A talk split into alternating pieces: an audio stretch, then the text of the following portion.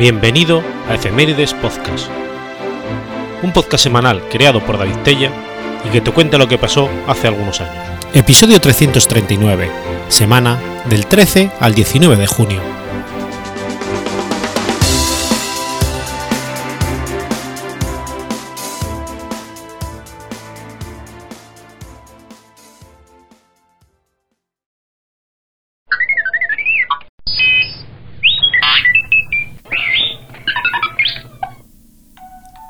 13 de junio de 1585. Muere Juanelo Turriano.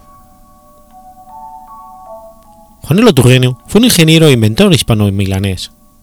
Es conocido como el relojero milanés que acompañó a Carlos I al monasterio de Yuste.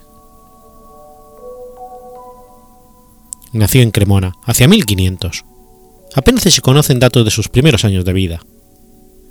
Llegó a España en 1556, llamado por Carlos I, y ya como Juanelo Turriano fue nombrado relojero de corte y construyó para este rey dos famosos relojes astronómicos, el macrocosmo y el cristalino, que le hizo ser conocido en su época, porque era capaz de indicar la posición de los astros en cada momento, con objeto de interpretaciones astrológicas. Al final de la vida de Carlos I, construyó parte del palacio del rey de Injuste, uno de los estanques construidos por Torriani o Turriano, produjo una acumulación de aguas estancadas que generaron una proliferación de mosquitos que picaron al rey y le produjeron su muerte tras un mes de agonías y fiebres por paludismo. Felipe II lo nombró matemático mayor. Reclamado por el Papa Gregorio XIII, participó en la reforma del calendario. Vuelto a España, Juan de Herrera le encarga el diseño de las campanas del monasterio del Escorial. Trabajó y vivió en Toledo desde 1534, donde murió el 13 de junio de 1585 en la indigencia. Por lo que es más conocido es por la máquina hidráulica que construyó para subir el agua de Toledo desde el río Tajo, conocida como el Ingenio de Toledo o Articipio de Juanelo. Sobre su funcionamiento hay aún controversias, más o menos aclaradas desde el clásico trabajo del ingeniero Luis de Escosura Mogor hasta el más reciente modelo con escaleras de Balturio. Lo cierto es que la máquina conseguía llevar el agua del río Tajo hasta el Alcázar, situado casi 100 metros por encima del cauce del río. Basado en el uso de la propia energía hidráulica del río Tajo, constaba de gran cantidad de cucharas o brazos de madera engranados de modo ingenioso, que se iban pasando el agua los unos a otros en altura creciente, de tal manera que podía elevar gran cantidad de agua salvando el desnivel. Al parecer, se mantuvo en funcionamiento, con un rendimiento cada vez menor a medida que envejecía y se deterioraba, hasta, el año 1639. Se ha calculado que en su mejor momento podría ascender en torno a 16-17 metros cúbicos al día.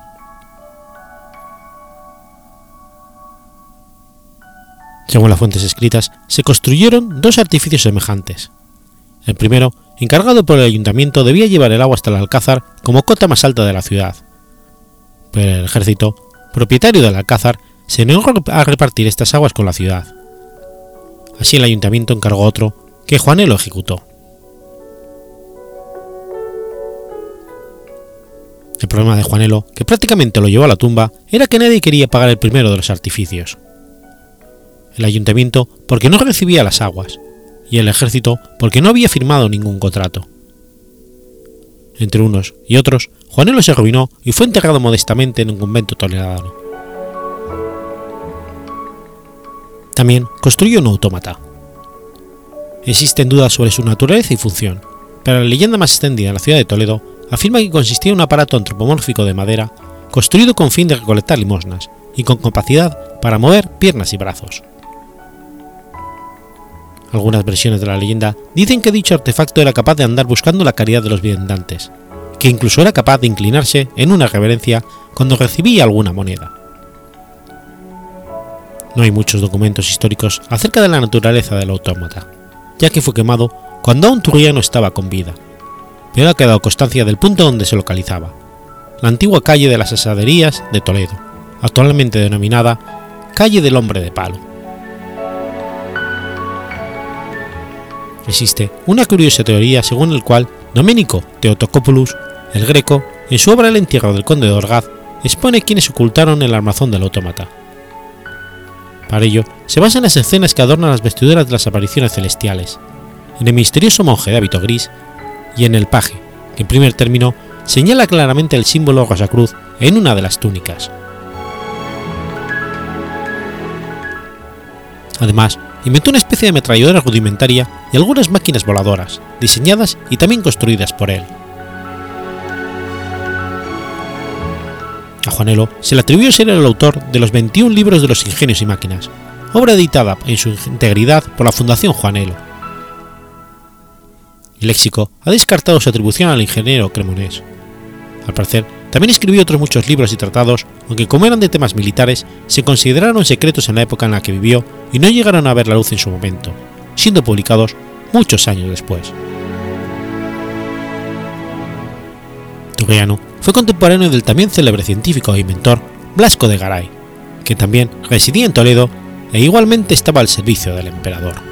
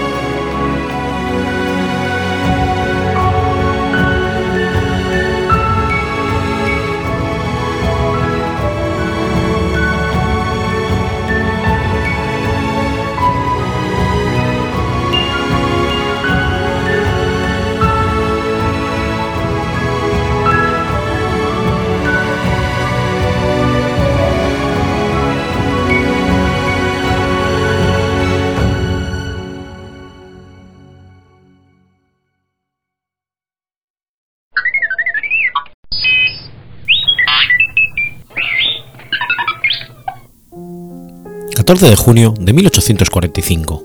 Nace Antonio Maceo. José Antonio de la Caridad Maceo y Grajales fue un general mambí cubano, segundo jefe militar del Ejército Libertador de Cuba, apodado el Titán de Bronce. Su padre, Marcos Maceo, fue un mulato cubano, que también estuvo mucho tiempo enrolado en las campañas independentistas del oriente del país. Su carrera militar con el Ejército Libertador cubano comenzó cuando su padre, junto a él y varios de sus hermanos, se unieron al alzamiento de Carlos Manuel Céspedes como soldados. Por su valentía en el combate, sus habilidades estratégicas y su ejemplar disciplina, ascendió por toda la escala militar del ejército mambí, desde el grado de sargento, obtenido tras su primer combate, hasta el de mayor general, este último demorado por demasiado tiempo a causa del racismo todavía existente entre muchos civiles del gobierno de la República de Cuba en armas a su preclara inteligencia y virtudes personales, unía un excepcional vigor físico. Con una estatura de más de seis pies, le permitió, junto con sus excepcionales cualidades como combatiente, resistir y sobrevivir a 26 heridas, sumándolas de bala y arma blanca. Su fortaleza y coraje excepcionales le valieron el sobrenombre de Titán de Bronce, que ha quedado hasta el día de hoy como el apelativo referido a los cubanos para nombrar al prócer reconoció especialmente como jefe y maestro al gran estratega dominicano Máximo Gómez, que con el correr de los años se convertiría en el general en jefe del Ejército Libertador de Cuba. El uso del machete como arma de guerra por parte de Gómez, como sustituto más cómodo del sal español y por la escasez de armas de fuego y munición de los mambises, fue adoptado por Maceo y sus tropas, en las que cargaba la caballería como uno más. Fue responsable, junto al propio Gómez, de encender la campaña rebelde en el extremo oriental de Cuba, en Guantánamo, región conocida por su españolismo y supuesta mansedumbre de sus esclavos. Sin embargo, en tan solo cuatro meses, toda la provincia estaba alzada en armas y los españoles eran capaces de controlar la propia ciudad de Guantánamo, Imias y Caimanera, permitiendo sobre todo el control de las zonas ricas cafeteras de la región.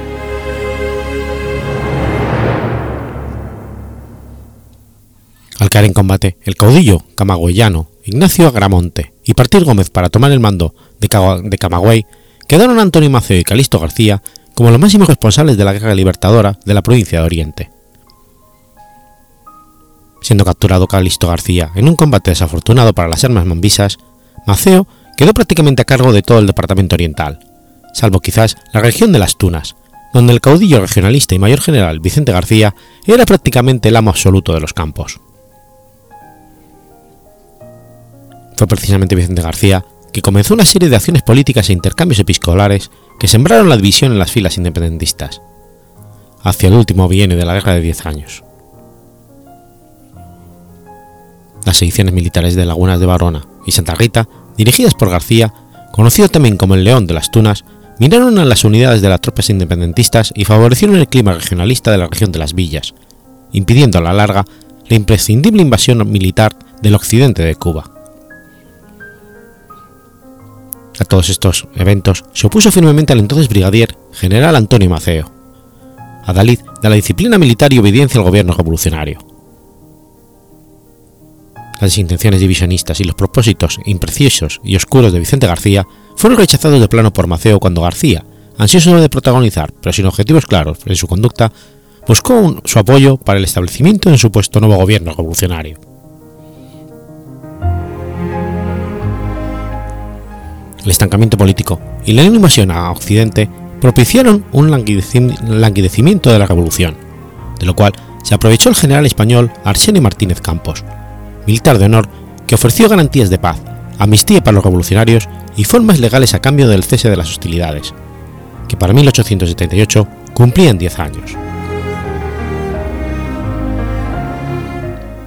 Antonio Maceo fue uno de los líderes cubanos que rechazó la firma del Pacto de Zanjón, que puso fin a la Guerra de los Diez Años. Él y otros mambises se reunieron con Arsenio Martínez Campos el 15 de marzo de 1878 para discutir los términos de la paz, pero Maceo protestó estos términos porque no cumplían con ninguno de los objetivos de los independentistas, la abolición de la esclavitud y la independencia de Cuba. El único beneficio era la amnistía para los que habían luchado y la manumisión para los esclavos que habían peleado en el ejército libertador. Maceo no reconoció este tratado y no se acogió a la amnistía. Este encuentro, considerado como una de las páginas más dignas de la historia de Cuba, fue reconocido como la protesta de Baraguá.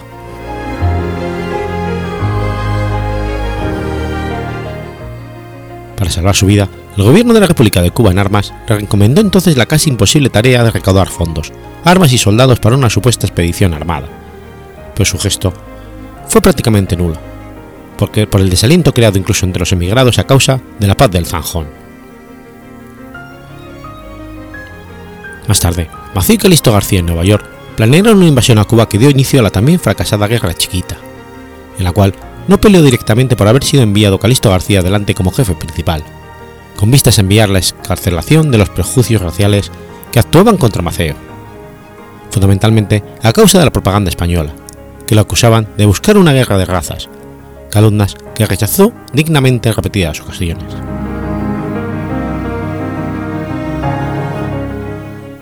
El máximo lugarteniente y jefe del ejército mambí llegó a las tierras hondureñas el 20 de julio de 1881. Durante la administración del presidente Marco Aurelio Soto, fue reconocido con el grado de general de división en el Estado Mayor General del Ejército de Honduras, y en el Ministerio de Guerra al mismo tiempo asumió la comandancia militar de Tucigalpa. También desempeñó el cargo de juez suplente del Tribunal Supremo de Guerra y en julio del 82 lo nombraron comandante de armas del puerto de Cortés. Finalmente, se radicó en Costa Rica, en la provincia de Guanacaste, donde el presidente de esa nación le asignó labores de organización militar y una pequeña finca para residir. La historia de que el presidente de Costa Rica otorgara una finca a un extranjero y labores militares no se ajusta a lo que otros textos señalan, que Maceo compró una hacienda, tierra y un central azucarero. Un dato curioso es que el 15 de septiembre de 1891, el general Antonio Maceo asistió a la inauguración del monumento del patriota costarricense Juan Santamaría en la ciudad de Alajuela. En este homenaje asistieron también el poeta nicaragüense Rubén Darío, el salvadoreño Francisco Gavidia y el general ecuatoriano Eloy Alfaro.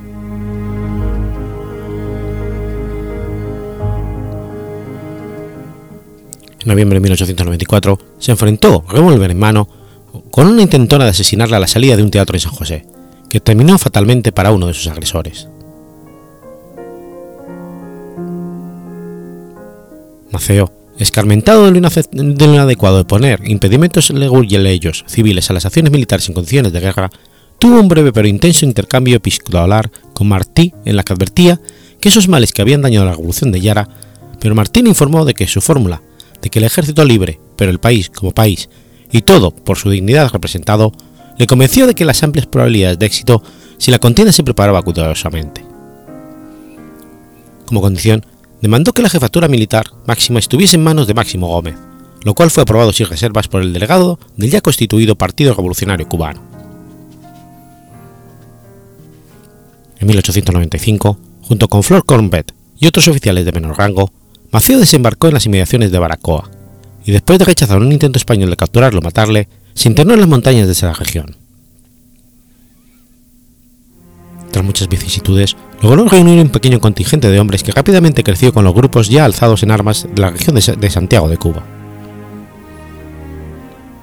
En la finca de la Mejorana, Maceo se entrevistó con Gómez y Martí, en lo que evidentemente fue una reunión desafortunada por los fuertes desacuerdos entre Martí y él respecto a la constitución del gobierno civil, por la que Maceo no se pronunciaba a favor. Poco después, el héroe nacional de Cuba caería en combate en Dos Ríos. Partiendo de Mangos de Baraguá, Maceo y Gómez, al mando de dos largas columnas mambisias, llegaron brillantemente a la hazaña de la invasión militar de Occidente de Cuba, llegando Maceo a Mantua a finales de 1896. Esta proeza estratégica la hicieron Maceo y Gómez luchando contra fuerzas numéricamente muy superiores, utilizando alternadamente tácticas de guerrillas y combates abiertos, agotaron al ejército español, que no pudo contener la invasión a pesar de las dos sólidas trochas militares construidas para ello y la superioridad abrumadora en hombres y técnicas militares. Las ansias de independencia y la crueldad de la oficialidad española hicieron que los habitantes rurales del occidente respondieran con un entusiasta apoyo económico en hombres para las tropas independentistas. Esto provocó la puesta en vigor del plan del capitán general español, Valeriano Bayler, para, la reconcentración de Bayler. En estos campos de concentración perdió la vida casi un tercio de la población rural del país. Al contrario de lo esperado por Bayler, la, reconcentración engrosó rápidamente las filas de los mambises, prefiriendo muchos campesinos una probable muerte en combate a una segura muerte por hambre.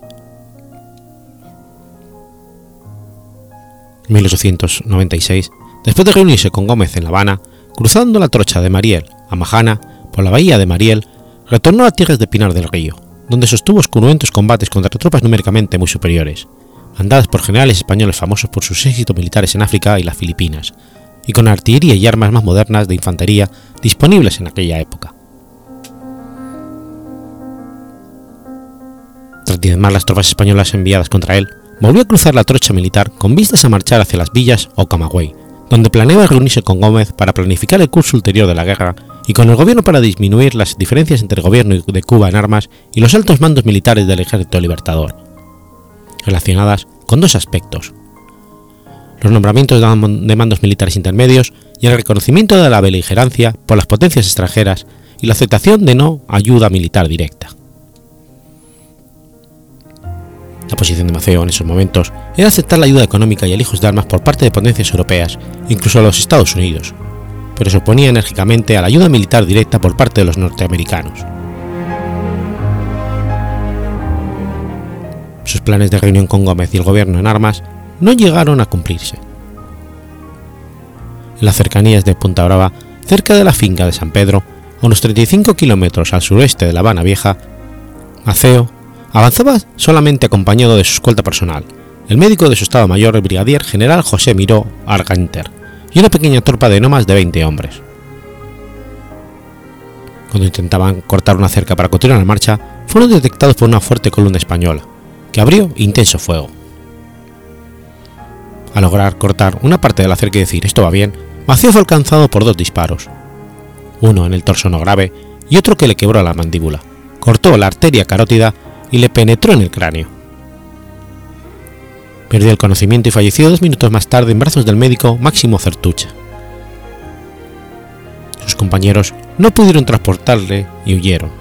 Junto a él quedó solamente el teniente general Francisco Pachino Gómez Toro, hijo de Máximo Gómez, que voluntariamente enfrentó a la columna española dirigida por el comandante Cirujena para proteger el cadáver del general. Tras ser herido de bala varias veces, los españoles lo remataron a machetazos, dejando los dos cuerpos abandonados sin saber la identidad de los caídos. Los cadáveres de Maceo y Panchito fueron recogidos el día siguiente por el coronel habanero Aranguren, que al saber lo ocurrido se dirigió de inmediato al lugar.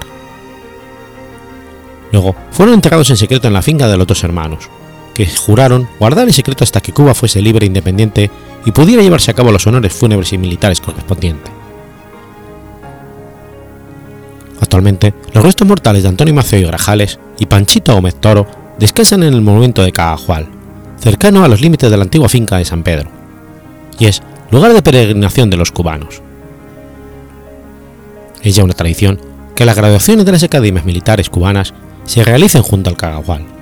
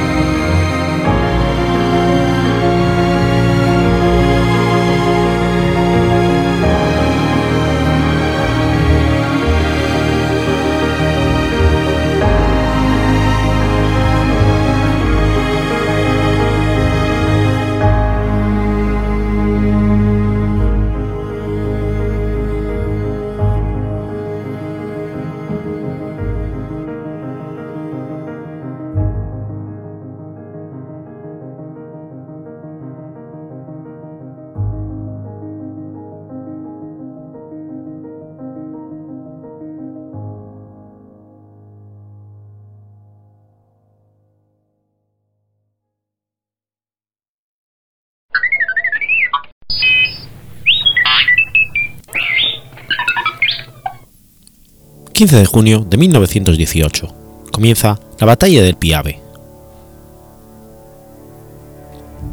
La Batalla del Piave fue una victoria decisiva del ejército italiano durante la Primera Guerra Mundial. Con la salida de Rusia de la guerra de 1917, el Imperio Austrohúngaro pudo permitirse destinar fuerzas significativas al frente italiano y recibir refuerzos de sus aliados alemanes el emperador austrohúngaro Carlos I había llegado a un acuerdo con Alemania para emprender una nueva ofensiva contra Italia, un movimiento que tanto el jefe del Estado Mayor, Arth von Stromberg, como el comandante del ejército del sur del Tirol, Konrad von Holstein, apoyaban. En otoño de 1917, en la batalla de Caporetto, alemanes y austríacos habían derrotado a los italianos, que se retiraron hacia el río Piave. La derrota de Italia en el Caporetto llevó al despido del general Luigi Cardona. El general Armando Díaz, que lo sustituyó como jefe del Estado Mayor italiano, organizó una fuerte línea de defensa a lo largo del río Piave. Hasta ese momento, en este frente, el ejército italiano había luchado solo contra los imperios centrales. Con la derrota en Caporetto, Francia y Gran Bretaña enviaron refuerzos. Estos, que representaban menos de la décima parte de las tropas italianas, fueron redestinados al frente occidental nada más empezar la ofensiva de primavera en marzo de 1918.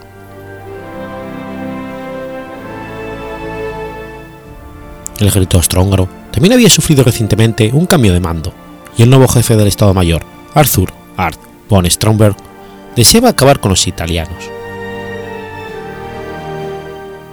Ambos comandantes de la, división, Frank Graf Konrad von Hodderf y Stebrovan Borovic, von Borgia, querían también un ataque definitivo contra los italianos, pero no se ponían de acuerdo sobre el lugar donde debía llevarse el cabo.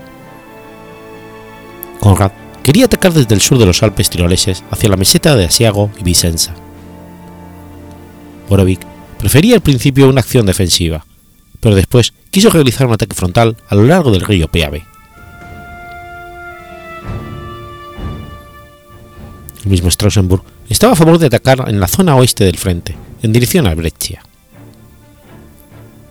Conrad y Borovic no se, no se soportaban el uno al otro, y Strausenburg y el emperador, incapaces de decidirse entre ambos, dividieron al ejército en dos partes iguales entre los dos, reservando solo un pequeño grupo por una operación de distracción en el sector Judecare. La preparación para la ofensiva comenzó en febrero de 1918, tras una reunión en Bolzano entre los altos mandos austríacos y alemanes. Ludendorff esperaba obligar con ello a los estadounidenses a enviar refuerzos al frente italiano, descuidando Francia. Los austríacos, a diferencia de sus anteriores éxitos en Caporeto y los posteriores intentos de romper el frente en el monte Grappa, no lo prepararon como un ataque de precisión, sino como un golpe frontal, empleando toda la fuerza residual de su ejército en el frente. Las formaciones austrohúngaras habían sido entrenadas para emplear las tácticas desarrolladas por los alemanes en el frente occidental en la ofensiva de primavera, pero los oficiales austriacos, de vuelta del frente oriental, habían entrenado junto a sus homólogos alemanes. También hubo innovaciones en el otro bando. Analizando la derrota de Caporeto, el Estado Mayor de Armando Díaz concluyó que la principal causa de esta había sido la falta de movilidad en las fuerzas italianas, atrapadas en un sistema de defensa demasiado rígido. El mando demasiado centralizado y la mula, y la nula profundidad de las defensas, donde demasiados soldados se estorbaban unos a otros en el frente de batalla. Los nuevos planes para la batalla eliminaron el atrincheramiento continuo e idearon un sistema de defensa con alta movilidad, en el que hasta las unidades más pequeñas tenían permitido el libre movimiento para identificar puntos fuertes, independientes para decidir si contraatacaban o se retiraban, o directamente requerían el apoyo de la artillería.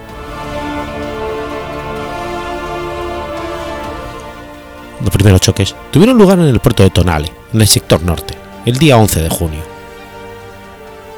los austrohúngaros bombardearon ligeramente las posiciones italianas, que saltaron dos días más tarde. La cometida resultó un fracaso, puesto que el mal tiempo, la enconada resistencia italiana y los escasos estragos infligidos por la artillería austrohúngara hicieron que la infantería desistiese pronto de intentar avanzar.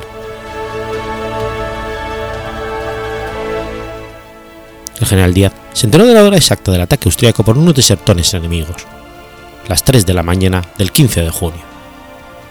Por ello, a las dos y media la artillería italiana abrió fuego sobre todo el frente abarrotado de trincheras enemigas, infligiendo gran cantidad de bajas. En algunos sectores la barrera de artillería frenó o retrasó el ataque, y los austriacos se retiraron a sus posiciones defensivas creyendo que tendrían que hacer frente a un, a un ataque inesperado. Pero la mayor parte del frente siguió recibiendo la descarga. Los austrohúngaros contaban con más cañones pero de menor calibre y alcance. El bombardeo con gas no surtió efecto, lo que puso en grave riesgo los planes de los atacantes, puesto que era un aspecto crucial. Por añadidura, los italianos conocían el plan de ataque austrohúngaro merced a la información que les había proporcionado los desertores. Borevik lanzó el primer ataque, hacia el sur a lo largo de la costa adriática y hacia la mitad del río Piave. Los austríacos cruzaron el Piave y ganaron un terreno de 24 kilómetros de anchura y 8 de profundidad, haciendo frente a una gran resistencia. Finalmente, Borevik fue frenado y obligado a retroceder. En los siguientes días, Borevik renovó el ataque pero la barrera de artillería destruyó la mayor parte de los puentes del río, y las formaciones austríacas, que lo habían cruzado, no podían recibir refuerzos ni suministros. Para empeorar las cosas, el Piave se desbordó aislando a un gran número de unidades en la orilla oeste del río, lo que les hacía un objetivo fácil para el fuego italiano. Unos 20.000 soldados austriacos se ahogaron intentando alcanzar la orilla este. El 19 de junio, Díaz contraatacó y alcanzó las tropas de Borevik en un flanco, causando abundantes bajas. El 21, los aliados contaban ya con 30 divisiones frente a los 14 austrohúngaras, a lo largo del Piave El mando austrohúngaro comenzó entonces a sopesar poner fin a la ofensiva y retirar las escasas unidades que habían avanzado algo los días anteriores. Mientras tanto, Conrad atacó las líneas italianas al oeste de Borevik, en la meseta de Asiago, con el objetivo de capturar Vicenza. Sus fuerzas ganaron algo de terreno, pero no pudieron hacer frente a las unidades franco-británicas, lo que supuso 40.000 bajas más para el bando austriaco. El mismo día 15, los austrohúngaros habían empezado a replegarse y los británicos a contraatacar. El 16 habían recuperado las posiciones perdidas el día anterior. Más tarde, Borevik sería particularmente crítico con el comportamiento de Conrad, que después del completo fracaso del primer ataque, prefirió seguir combatiendo con las fuerzas menguadas antes que pedir refuerzos.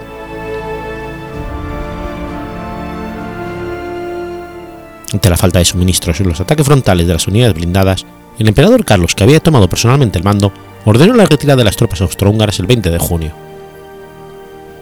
El repliegue a del río se llevó a cabo sin grandes contratiempos, puesto que los aliados, que también habían sufrido copiosas bajas, no lo estorbaron. Al 23 de junio, los aliados habían reconquistado todo el territorio al sur del Piave y la batalla había finalizado.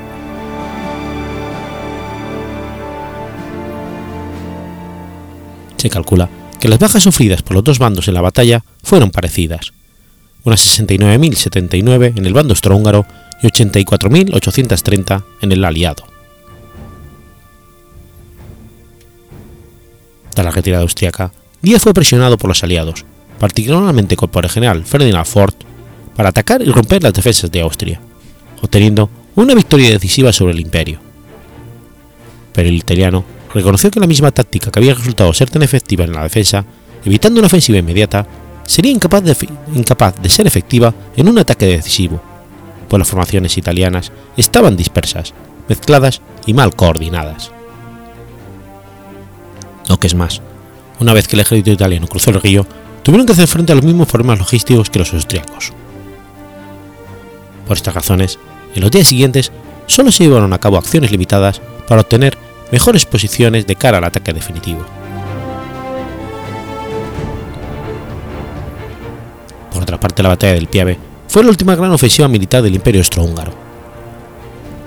A pesar de haber tomado más de 50.000 prisioneros en el entente, las pérdidas entre los austrohúngaros fueron muy altas. Un claro fracaso. La operación destruyó la moral y la cohesión del ejército, y tuvo que repercusiones políticas para la continuidad de la guerra austrohúngara. La batalla señaló el final del ejército como fuerza beligerante y dio comienzo al hundimiento del imperio, que terminó de consumirse en la batalla de Vittorio Veneto, cuatro meses después.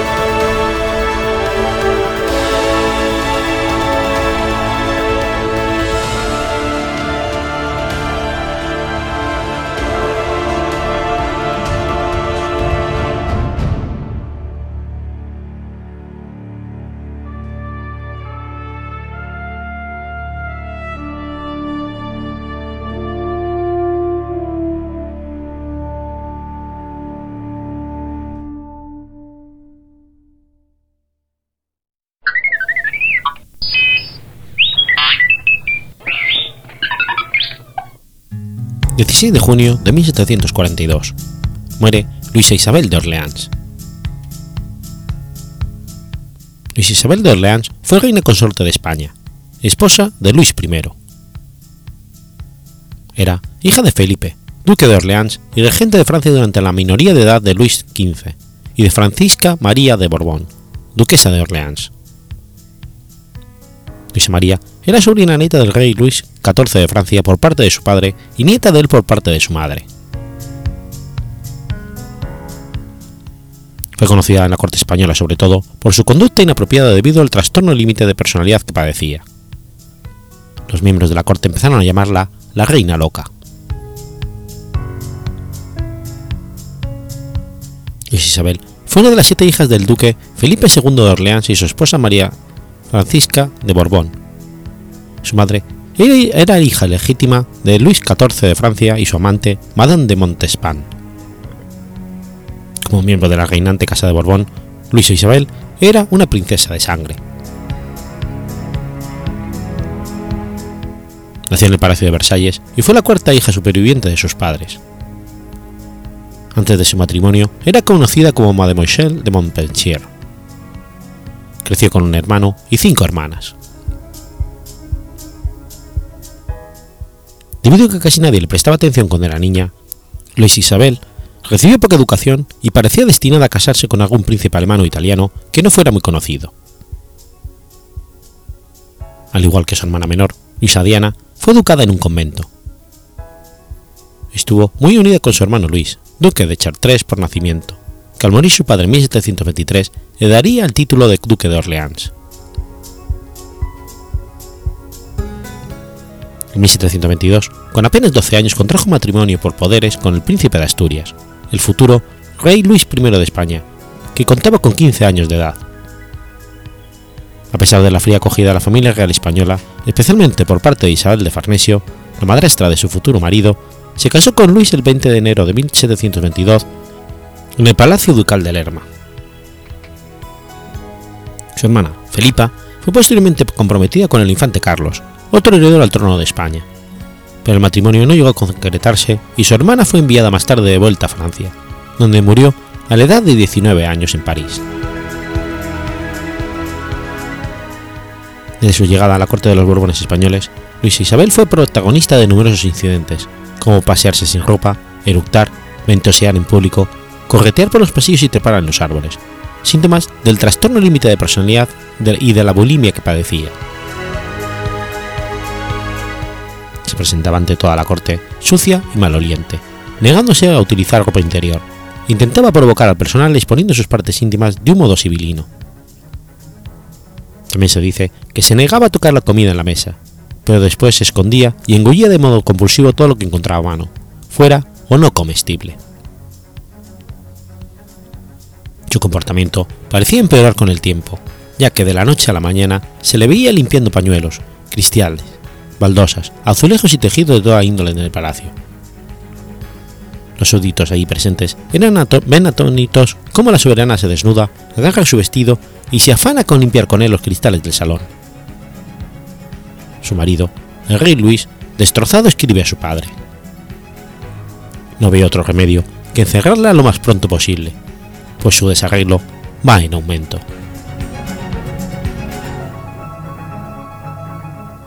Luis Isabel se convirtió en reina consorte de España al producirse la abdicación de su suegro, el rey Felipe V, el 15 de enero de 1724. El carácter de Luis Isabel fue de origen de desavenencias entre la pareja real, y la reina llegó en una ocasión a estar encerrada en sus habitaciones durante seis días por su comportamiento. Pocos meses después de acceder al trono, Luis contrajo viruela, y Luis Isabel cuidó y permaneció junto a su marido hasta su muerte, el 31 de agosto de 1724. Luis Isabel también contrajo la viruela, pero pudo recuperarse al ser, en su caso, menos maligna.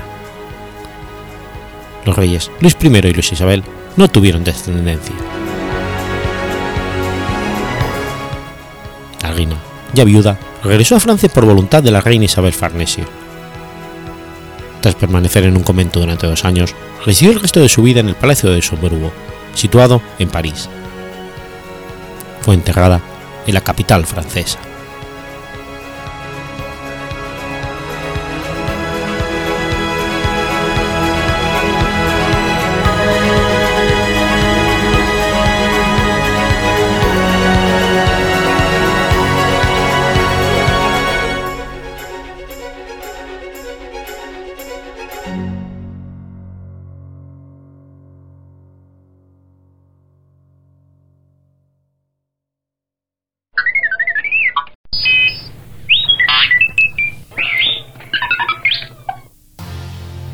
17 de junio de 1876. Muere Fermín Caballero. Fermín Caballero y Morgáez, o Morgay, fue un geógrafo, periodista, escritor, político y orador español. Fue hijo de labradores acaudalados. Estudió filosofía en el Colegio Seminario Conciliar de San Julián de Cuenca y después teología en la Universidad de Zaragoza. 1820, abandona el seminario para dedicarse a estudiar Derecho en Alcalá de Henares y Madrid. Se inicia en la capital de España en agricultura, botánica y geografía. En 1822 es nombrado profesor interino de geografía y cronología en la Universidad de Madrid. Por entonces, casó con Paula Heredero, de la que no tuvo hijos. Emigra tras la creación de 1823 por ser liberal. Al año siguiente, interviene como abogado entre los marqués de Malpica y los pueblos de sus propiedades. Tras la muerte de Fernando VII, regresa a Madrid y funda el Boletín de Comercio, llamado después El Eco del Comercio, periódico liberal exaltado y del que fue redactor principal. En 1834 publica Nomenclatura Geográfica de España. Más adelante se vuelve miembro de la Comisión de División Territorial, comisionado para proponer un plan de censo de población y para el arreglo de los cinco gremios. Adjunto del Ayuntamiento de Madrid, vocal de la Comisión de Estadística General de España y jefe de sección del Ministerio de Gobernación. También fue procurador por Cuenca Madrid en las Cortes del Estatuto Real de 1834, diputado progresista y senador. Sin embargo, debido a sus ataques contra el gobierno, sufrió nuevas persecuciones, en parte granjeadas por su carácter polemista y combativo. En general, la obra literaria de Fermín Caballero ha sido elogiada por la propiedad de su lenguaje, su interés en la narración y la actitud crítica que siempre le precedía. Otras obras suyas, como podríamos destacar, que podríamos destacar son El sepulturero de los periódicos, periódico que escribió con el seudónimo de Eduardo Foncillas y que imitaba a la periodicomanía del trienio liberal. Más adelante fue alcalde de Madrid y realizó diversos proyectos entre los que sobresalen el de la nueva división de la capital y la confección de un censo. También levantó un plano topográfico de la población detallando todo lo observado en su obra, Noticias Topográficas Estadísticas de Madrid. En 1843 entró en la, en la coalición contra la regencia de Espartero ese mismo año participó en Los Españoles Pintados por sí mismos, un volumen colectivo de cuadros de costumbres. Un año después, accedió al cargo de ministro de Gobernación, puesto en el que elaboró un proyecto del Museo Histórico, otro de ley electoral y una memoria sobre los ramos del ministerio. Poco después, tras la caída de su amigo Joaquín María López, cuyas obras completas se editó, abandonó la política. En 1857, en atención a este publica Vida del Señor Excelentísimo Joaquín María López, que precede a sus escritos. Finalmente, tres meses antes de su muerte, Caballero fue nombrado presidente de la Sociedad Geográfica de Madrid, recientemente creada y de la que, por tanto, sería el primer elegido para dicho cargo. En 1871 publicó su proyecto de división territorial de España para todos los ramos del servicio. En vida, fue catedrático de Cronología y Geografía de la Universidad Central, miembro de la Comisión Mixta de División Territorial y Rectificación de Límites Provinciales, presidente de la Asociación para la Enseñanza Popular, diputado desde 1834 al hasta el 42, senador, alcalde de Madrid y ministro de la Gobernación en el gabinete López Caballero.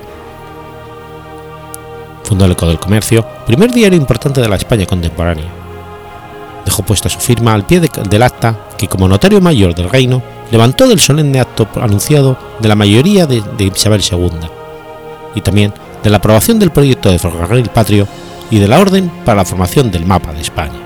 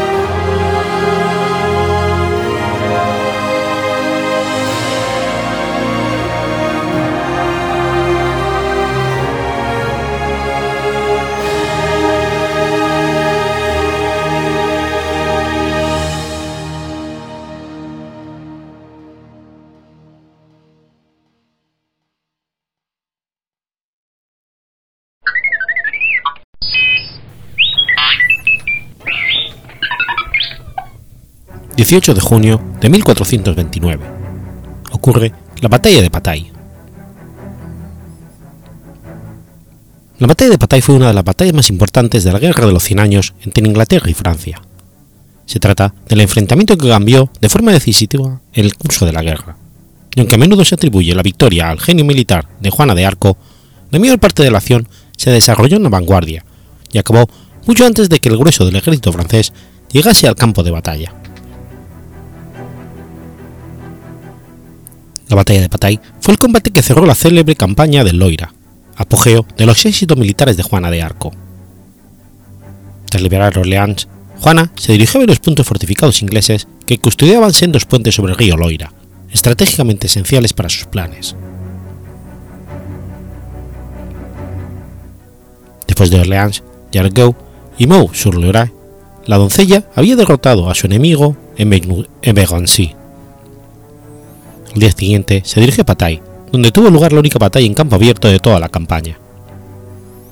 El éxito de los galos fue tan espectacular y completo que el combate ha sido llamado el francés, lo cual no deja de tener lógica, puesto que los ingleses pretendieron implementar las mismas tácticas que en aquella batalla.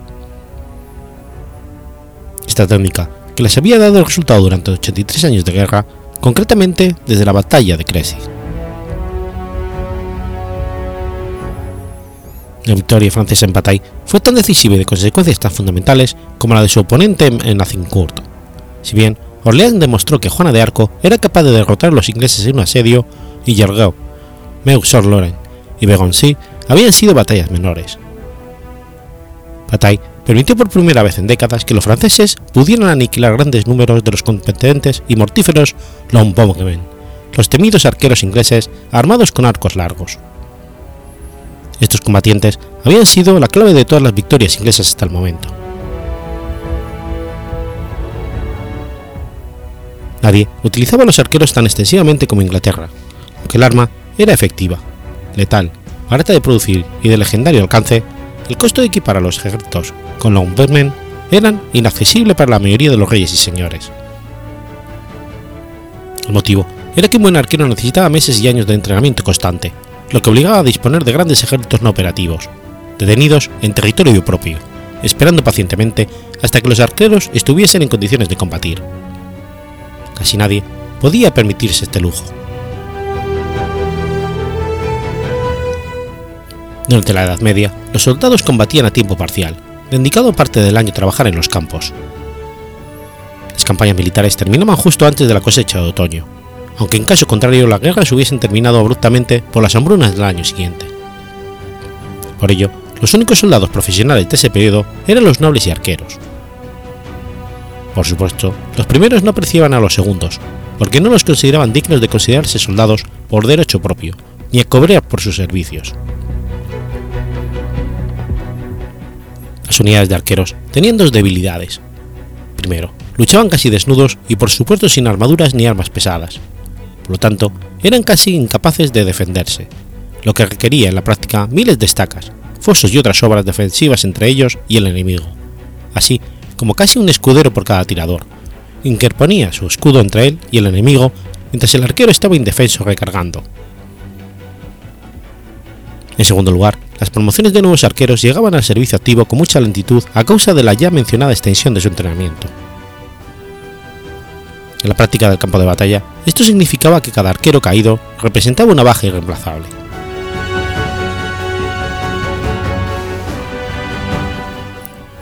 Sir George Fastow partió de París inmediatamente después del levantamiento del sitio de Orleans por Juana de Arco.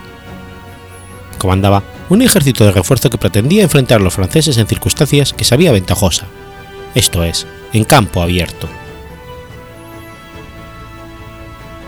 Al tardecer del 17 de junio, los ingleses intentaron tomar la casilla de los guardas del puente sobre el Loira que se encontraba al sur de Meaux-sur-Loire, con artillería, pero aún no lo habían conseguido al amanecer el día siguiente.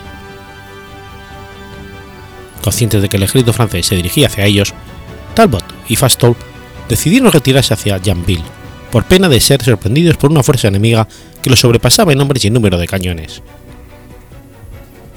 Para añadidura, a las 8 de la mañana recibieron la noticia de que Juana de Arco había logrado tomar Begoncy el día anterior.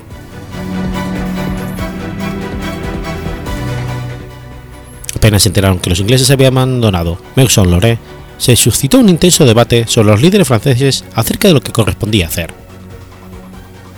Se impuso la opinión de Juana de Arco, que insistió en picar espuelas para apurarse, alcanzar a los ingleses y enfrentarse a ellos antes de que encontraran un campo de batalla a su gusto.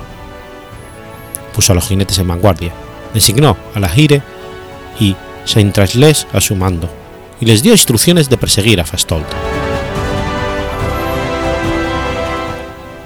El cuerpo principal de los franceses estaba bajo el comando del duque d'Alençon y Dunois, mientras que Juana y el conde de Richmond mandaban la retaguardia. Casi a mediodía, la vanguardia francesa pasó por el pueblo de San Segismundo y se estacionó unos 6 kilómetros al sur del sitio donde estaban los ingleses, pero ninguno de los bandos sabía exactamente dónde estaba su enemigo. El día siguiente de la llegada de Fastol, los franceses en varias acciones relámpago habían capturado tres puentes y aceptado la rendición inglesa en Begoncy. Conociendo las intenciones del comandante inglés, los franceses enviaron exploradores avanzados por todo el contorno en la esperanza de descubrir la ubicación del enemigo antes de que estuviesen preparados y ubicados adecuadamente en un terreno conveniente para ellos. El ejército de refresco se encontró con los supervivientes de las batallas anteriores en Meaux-sur-Loire, donde los franceses habían capturado el puente, pero habían despreciado tomar la ciudad y el castillo que dominaba a ambos. Los defensores vencidos en Begoncy, en su retirada, se unieron a Fastol en el mismo lugar. Perfectamente convencido de que si lograba luchar en el llano, la victoria sería suya, Fastol tomó posiciones en el lugar que creyó conveniente. Se desconoce la localización exacta del campo de batalla, pero se sabe que estaba muy cerca de la aldea de Patay. Allí, los comandantes Fastol, el conde de Salisbury, Juan Talbot, Tomás de Montagu y Sir Thomas Scald comenzaron a hacer los preparativos acostumbrados. Mandaron levantar las empalizadas de estacas puntiagudas inclinadas y cavar los fosos para proteger a sus arqueros, de los que ubicó 500 en este lugar. La utilidad de estas defensas era que podían rechazar fácilmente una carga de caballería pesada y que detenían a la infantería el tiempo suficiente para que los arqueros se cebaran en ella, ejecutando espantosas masacres. De los arqueros, y sobre un promontorio, Fastol colocó el grueso de sus fuerzas. Sin embargo, mientras las estacas estaban aún en construcción, algo falló en el plan inglés. Apenas los franceses atravesaron San Perabi, un venado apareció en el campo, tras la línea de arqueros, corriendo hacia el norte muy cerca de la retaguardia inglesa. Los Longpen lanzaron un grito para que sus compañeros cazaran al animal y de esta manera alertaron a los exploradores franceses de su posición, antes de que sus defensas estuvieran completas. Los observadores mandaron de inmediato emisarios a la, a la retaguardia, denunciando a Juana la, ubicación exacta del enemigo. Al mismo tiempo, los ingleses se enteraron de la presencia de los franceses.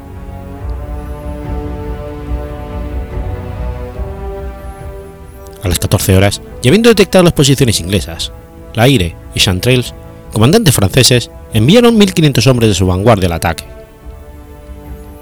El asalto, que siguió al borde de un risco al sur del camino que venía de Patay y chocó contra los flacos de los arqueros ingleses, de inmediato se convirtió en una matanza. Los franceses pasaron sobre las estacas a medio colocar y obligaron a los jinetes ingleses a huir ante la carga de la caballería francesa. Tras el ataque de la vanguardia, vino el cuerpo principal francés, que menos de una hora dejó el campo inglés cubierto de muertos y heridos. Infantería inglesa, compuesta en su mayor parte por los reputados Longbren, fue derribada y dispersada. Por primera vez, en consecuencia, la táctica francesa de grandes ataques frontales de la caballería resultó exitosa, destrozando las fuerzas enemigas. Tanto Talbot como Schombury cayeron prisioneros junto a muchos nobles ingleses. Sin embargo, Fastol consiguió escapar con una pequeña guarnición, por lo que fue acusado de cobardía y cayó en el mayor descrédito, a tal punto que Juan, duque de Bedford, lo culpó por la derrota y le quitó su rango de caballero. De esta inmerecida manera, el general inglés pasó a constituir el modelo del personaje de la ópera Fastal de Verdi, que a su vez lo tomó de las segrías comadres de Windsor de William Shakespeare.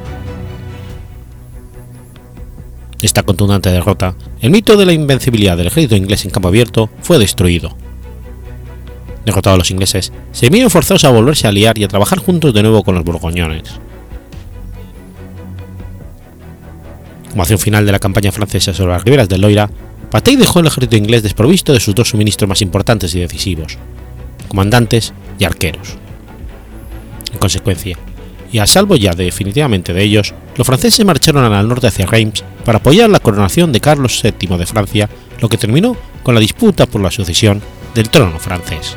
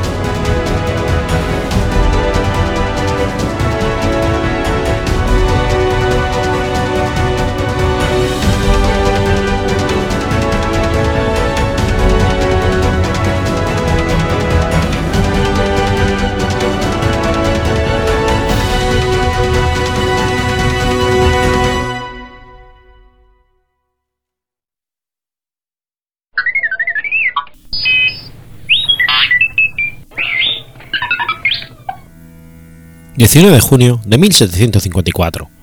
Nace Manuel de Salas.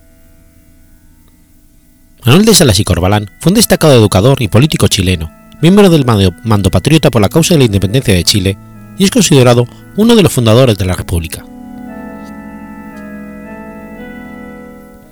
Nació en Santiago de Chile, hijo de José Perfecto de Salas y Los Ríos, un alto funcionario de la corona, y José María Josefa Corbalán y Chirinos. Viajó en su juventud por Europa. De ideología liberal, sus idearios se vieron marcados por los pensadores de la Ilustración española, y en especial por el venezolano Francisco de Miranda, precursor de la independencia de los países latinoamericanos. Al desempeñarse su padre como asesor del virrey del Perú, Manuel de Amat y Juniet viajó y vivió un largo periodo por Lima. Esta ocasión fue propicia para que Salas ingresara a la Universidad de San Marcos, donde se tituló de bachiller en Sagrados Cánones en 1773, y un año más tarde obtuvo el título de abogado ante la Real Audiencia de Lima. Paralelamente con los estudios de leyes, ingresó en la milicia. Tuvo oportunidad de ingresar como alférez del regimiento de la nobleza, donde alcanzó el grado de capitán, el que tenía cuando regresó a Chile.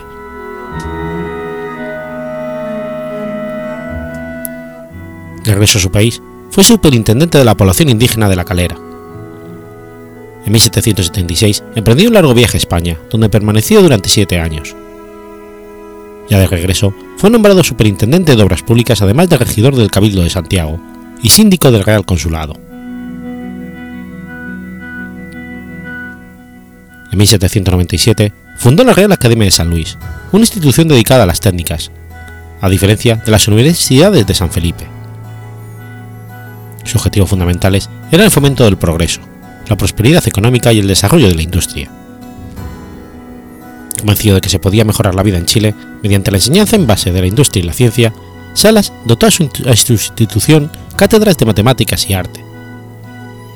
Esta academia se convertiría más tarde en el núcleo del Instituto Nacional. Gran partidario de la independencia, fue un decidido promotor de la instalación de la primera Junta Nacional del Gobierno de Chile Colaboró también con la URA de Chile, con el seudónimo de Salostillo. En 1811 formó parte del primer Congreso Nacional de Chile, siendo elegido diputado por Italia. Gran interés de Sala era la humanidad, y como tal se destacó tanto por su labor en pos de la libertad de las personas de la ignorancia como perseguir la libertad legal de los individuos, ideales que intentó exponer en escritos tales como Diálogos de los Porteros. Promovió la Ley de Libertad del Vientres, instaurada desde el 15 de octubre de 1811, la que permitió que los hijos de los esclavos que nacieran en Chile quedaran libres, además de prohibir el ingreso de nuevos esclavos. Ya en 1823 se logró abolir completamente la esclavitud. El 3 de noviembre de 1812 fue nombrado secretario de Relaciones Exteriores de la Junta Provisional de Gobierno, ejerciendo hasta el 8 de abril de 1813.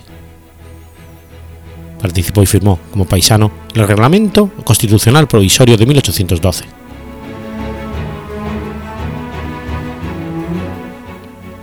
Tras el desastre de Rancagua, el 1 y 2 de octubre de 1814, fue exiliado, a los 70 años de edad, al archipiélago Juan Fernández, la victoria de Chacabuco en 1817 le devolvió la libertad, regresando a Santiago. En 1818 fue nombrado por Bernardo O'Higgins como miembro de la Sociedad de Amigos de Chile. Ese mismo año se revió la Biblioteca Nacional con Manuel de Salas como su primer director. En 1823 fue elegido diputado propietario de la Asamblea Provincial de Santiago, cargo que ejerció unos pocos días pues fue elegido diputado del Congreso General Constituyente del mismo año, estableciendo tras la abdicación de O'Higgins. Fue su presidente del 9 de agosto de 1823 en la sesión inaugural para constituir el Congreso. En 1831 fue reelegido diputado de la Asamblea Provincial de Santiago, cargo que ejerció hasta 1833. Murió en Santiago el 28 de noviembre de 1841.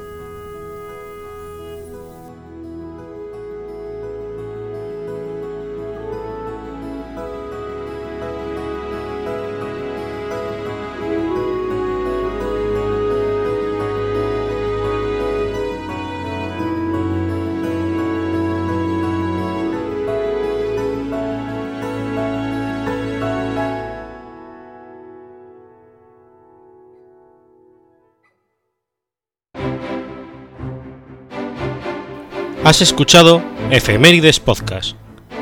Si quieres ponerte en contacto conmigo, puedes hacerlo por Twitter a la cuenta arroba efemeridespod o mi cuenta personal, arroba telladavid, o por correo electrónico a la dirección efemeridespod.gmail.com. También puedes visitar la página web efemeridespodcast.es. Y recuerda que puedes suscribirte por iTunes y por iBox, y tienes un episodio nuevo cada lunes.